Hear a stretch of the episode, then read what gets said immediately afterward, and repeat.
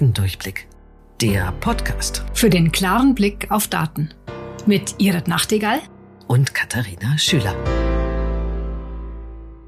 Aufnahme läuft. Aufnahme läuft ist ein wunderbarer, ja. wunderbarer Einstieg in äh, die heutige Folge, denn es geht um Lauf um dein Leben. Ich habe dir eine Studie geschickt, die sogar bei uns im Deutschen Ärzteblatt zitiert worden ist. Deswegen bin ich darauf gekommen. Und immer wenn das Ärzteblatt es tut mir leid, ich mag das beim, an den meisten Stellen sehr gerne, aber manchmal übernehmen die leider relativ unkritisch Studien, ohne sie so ganz zu hinterfragen. Es ist ein wunderbarer Fundus auch, um dann nochmal zu hinterfragen und das zu tun, was ich dann gerne tue. Ich schicke solche Studien, wo ich mir nicht sicher bin, sind sie gut oder nicht. Katharina.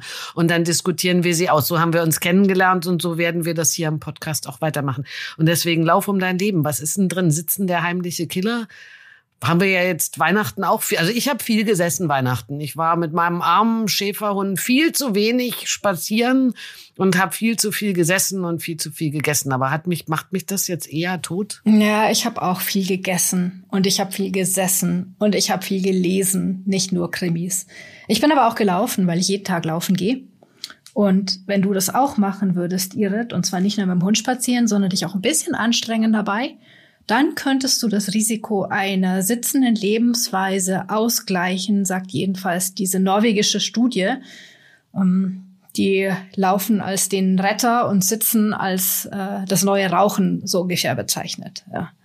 Ja, das glauben wir sofort. Ja, also es ist vor allem unadjustiert. Also ich meine, an, an, du leb, also wir beide leben ja, seit wir uns kennen, auch noch aus anderen Gründen gesünder.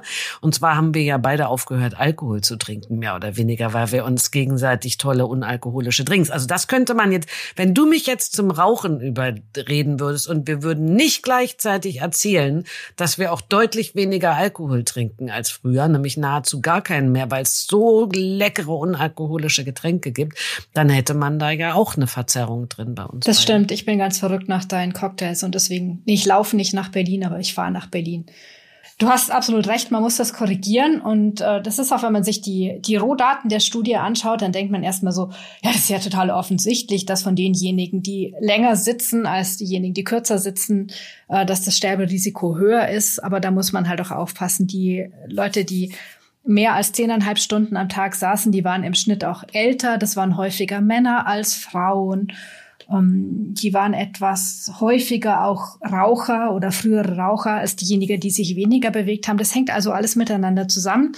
Jetzt muss man den Autoren der Studie aber auch zugute halten, dass sie tatsächlich adjustiert haben. Das heißt, die haben das rausgerechnet, so gut es ging und haben dann immer noch einen Unterschied gefunden zwischen den Gruppen, ähm, und zwar nicht unbedingt zwischen denjenigen, die sitzen oder die viel sitzen oder die wenig sitzen, sondern die haben eigentlich, was sie wirklich herausgefunden haben, ist, dass du durch ähm, eine bestimmte tägliche Zeit an mäßiger bis starker Bewegung pro Tag, dass du das Problem vom langen Sitzen ausgleichen kannst. Das heißt, die Leute, die sich nicht oder eigentlich relativ wenig bewegt haben, bei denen hat es sich auf die Sterblichkeit ausgewirkt, wenn sie viel sitzen. Und bei denjenigen, die sich aber recht konsequent täglich einmal am Tag bewegt haben, und zwar mindestens 22 Minuten am Tag. Wir muss es ja so ganz genau ausdrücken, ja, ist ja Statistik. oder reicht normales Laufen? Um, ähm, also es heißt hier mäßige bis starke körperliche Aktivität. Also wenn du zügig gehst, hast du das ja auch, wie beim Walken zum Beispiel. Oder schnell mit meinem großen Schäferhund gehen. Mit deinem Hund, glaube ich ja. Dass das ähm, also das, äh, es geht ja darum, dass du vor allem so deine Herzaktivität hochbringst. Und ich glaube, das schafft dein Hund. Also bei ja, mir. Also unbedingt. Den, den muss ich nur sehen. Dann geht mein Herzschlag schon schneller.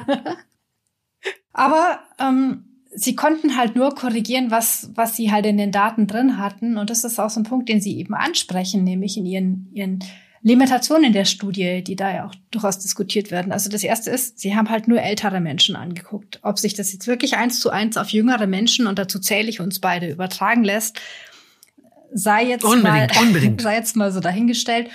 Um, ähm, viele Dinge konnten sie nicht untersuchen. Das heißt, warum sich Menschen nicht bewegt haben. Ich meine, jemand, der körperlich eingeschränkt ist, der kann sich halt nicht so viel bewegen wie jemand, der es nicht ist. Und vielleicht sind diese Menschen aber auch kränker wie sie sich ernährt haben, was ihr allgemeiner Gesundheitsstatus ist und so weiter. Das konnten sie nicht untersuchen, schlicht weil es in ihren Daten nicht enthalten war. Und das kann eben sein, dass das alles auch noch eine Rolle spielt. Deswegen muss man bei solchen Ergebnissen immer vorsichtig sein. Das, das finde ich übrigens total spannend, dass man sowas ja dann nicht rauskriegt. Ich habe ja mal eine Zeit lang gedacht, ähm, so in meiner mittleren Phase der Statistik, dass ähm, sowas wie Propensity Score Matching genauso gut ist wie randomisierte, kontrollierte Studien. Da bin ich ja ein bisschen wieder runtergeholt worden, weil du ja in das Propensity Score Matching oder insgesamt in das Matching nur die Faktoren reintun kannst, die du kennst und die du weißt wohingegen, dass wenn du eine randomisierte, kontrollierte Studie machst, spielen auch Faktoren mit, die du nicht vor, an die du vorher gar nicht gedacht hast. Ja, also weil du die vergessen hast oder weil du sie gar nicht daran denken konntest, aber die Unterschiede sind dann eben auch drin. Und das ist natürlich klar. Und sag mal, hatten die das Gewicht von den Leuten? Weil ich meine, die Wahrscheinlichkeit, dass Menschen, die dick sind, sich weniger bewegen, ist ja auch groß. Und dann hast du ja einen doppelten Bias drin. Ich meine, die, die sich weniger bewegen, werden dicker und äh, bewegen sich dadurch dann noch weniger. Ne? Das ist ja immer so ein bisschen das Problem. Hatten die das Gewicht mit drin? Ja, das Gewicht hatten sie mit drin. Aber apropos Propensity Score Matching, da gibt's ein ganz schönes Meme dazu, dass zwei Menschen miteinander vergleicht, die du im Propensity Score Matching miteinander vergleichen würdest. Und beide sind männlich, beide sind 1948 geboren. Beide sind in Großbritannien aufgewachsen, beide waren zweimal verheiratet, beide leben in einem Schloss, beide sind reich und berühmt. Der eine ist Prince Charles und der andere ist Ozzy Osbourne. Die könnten aber auch in dem RCT in zwei unterschiedlichen Gruppen sein. Ja, sie haben vielleicht möglich, möglicherweise haben sie ein unterschiedliches Gewicht oder ähm, unterschiedliche Anzahl an Minuten, die sie sich pro Tag bewegen und unterschiedliche Hobbys. Aber wenn ich diese Daten nicht habe, dann würde ich sie halt in einem Propensity Score Matching zusammenmatchen. Und man würde doch annehmen, dass sie ein unterschiedlich gesundes Lebensverhalten haben, wenn man sich diese beiden Menschen so anguckt. Also mal ganz ehrlich, oder? Also würde man jetzt erwarten, dass Prinz Charles sich etwas gesünder ernährt und vielleicht etwas, obwohl ich weiß, über Ozzy Osbourne weiß ich wenig, aber ich würde denken, dass äh, man, man vermutet ja bei Rockstars immer, dass sie sich irgendwie ungesund, ja. dass sie irgendwie ungesund leben, Drogen, Alkohol, keine Ahnung, wenig Schlaf. Oh, ich glaube auch Prinz Charles trinkt Alkohol und ich glaube keiner von beiden ist Veganer. Weiß ich aber nicht genau. Ah. Oder? Aber äh, Prinz Charles macht viel Sport. Das wissen wir von Ossi Osbourne. Das wissen wir nicht, nee. Und er bewegt sich viel an der frischen Luft, dadurch, dass er Tiere hat, also Hunde hat. Und dass er Podo spielt. Der treibt bestimmt öfter seinen, seinen Blutdruck und seine Herzfrequenz in die Höhe. Also der müsste eigentlich in die Gruppe mit dem viel Bewegen reinfallen. Ja, ich glaube aber auch Ossi Osborn bewegt sich ganz schön viel auf der Bühne. Steht er noch auf der Bühne? Habe ich nicht mehr im Blick.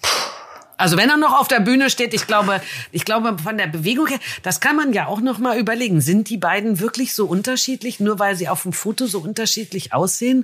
Weil ich glaube, wenn du da noch mehr Sachen reinmachst, ne, wie Menge der Bewegung, ähm, ich meine, Ossi Osborn kann sich auch teuren Alkohol inzwischen leisten. Ne? Ich meine, der wird auch nicht mehr Billigfusel oder wird, weiß ich nicht, ob er es jemals musste, aber der wird auch keinen Billigfusel trinken. Also von daher, es hat ja bei dem Alkohol auch immer ganz viel damit zu tun, welche Qualität Qualität von Alkohol du trinkst. Ne?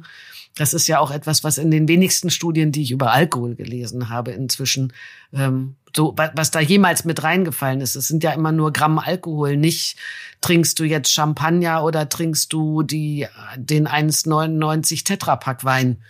Das macht ja schon auch einen Unterschied, weil die Zusatzstoffe da drin, die Chemie, die da mit drin ist, die ähm, wird ja damit gar nicht eingerechnet. Ne? Von daher auch ganz schwierig. Auch wieder viel Statistik und Zahlen. Ja, ich finde jetzt nicht, dass wir da einen Selbstversuch machen sollten. Nein, keinesfalls. Also, was eben wichtig ist an der Studie, ist, dass sie eben nicht untersucht hat, ob langes Sitzen krank macht. Das war gar nicht Thema der Studie, sondern die Frage war eher, ob man langes Sitzen, was viele von uns ja gar nicht vermeiden können in den Jobs, die wir haben, ob man das ausgleichen kann durch Bewegung. Und das ist eigentlich die positive Nachricht daran, man kann. Und man braucht auch gar nicht so viel Bewegung dafür. Also es reicht wirklich, sich 20, 25 Minuten am Tag ein bisschen so zu bewegen, dass man ein bisschen ins Schwitzen kommt, ein bisschen angestrengt ist, ob das jetzt mit dem Hund ist oder mit Laufen oder mit irgendwas anderem, ähm, völlig egal. Ich glaube übrigens, Sex müsste auch funktionieren. Haben sie nicht geschrieben, aber ich könnte mir das gut vorstellen. Also ich, ich will mir das jetzt einfach mal vorstellen. ich, ich, ich möchte mir das aber Genau, also das möchte ich mir jetzt, weil das treibt auf jeden Fall zumindest die Herzfrequenz in die Höhe. Genau. Deswegen glaube ich auch, dass es, dass es gesund ist. Ähm, also die schöne Botschaft ist eigentlich, man kann es eben ausgleichen und muss sich jetzt nicht so einen riesen Kopf machen, wenn man mal wieder ewig lang ähm, vom Mikro gesessen hat oder vom Computer. Es lässt sich eben auch ausgleichen. Sehr schöne der, fast schon schönes Schlusswort, aber auch noch würde ich gerne dazu, wenn man eben nur dieses Sitzen der heimliche Killer, was eben die Überschrift war, das steckt nee, gar nicht das drin. steckt nicht drin. Ne? Sondern es geht um was ganz anderes. Und das finde ich spannend, weil ich meine, wie viele von uns lesen immer nur Überschriften? Ganz genau. Das ist eben das Hauptproblem, dass, dass Medien daraus so ein Drama machen und, und ja, muss ich eigentlich nichts mehr dazu sagen. Schönes Schlusswort. Das war Datendurchblick von Thieme. Ein Podcast mit Katharina Schüler und Professor Dr. Irit Nachtigall. Wenn ihr keine Folge verpassen wollt, abonniert uns auf Apple Podcast, Spotify oder wo auch immer ihr eure Podcasts am liebsten hört. Und wenn euch der Podcast gefällt, hinterlasst doch eine 5-Sterne-Bewertung, damit auch unsere Statistiken steigen. Bis zur nächsten Folge.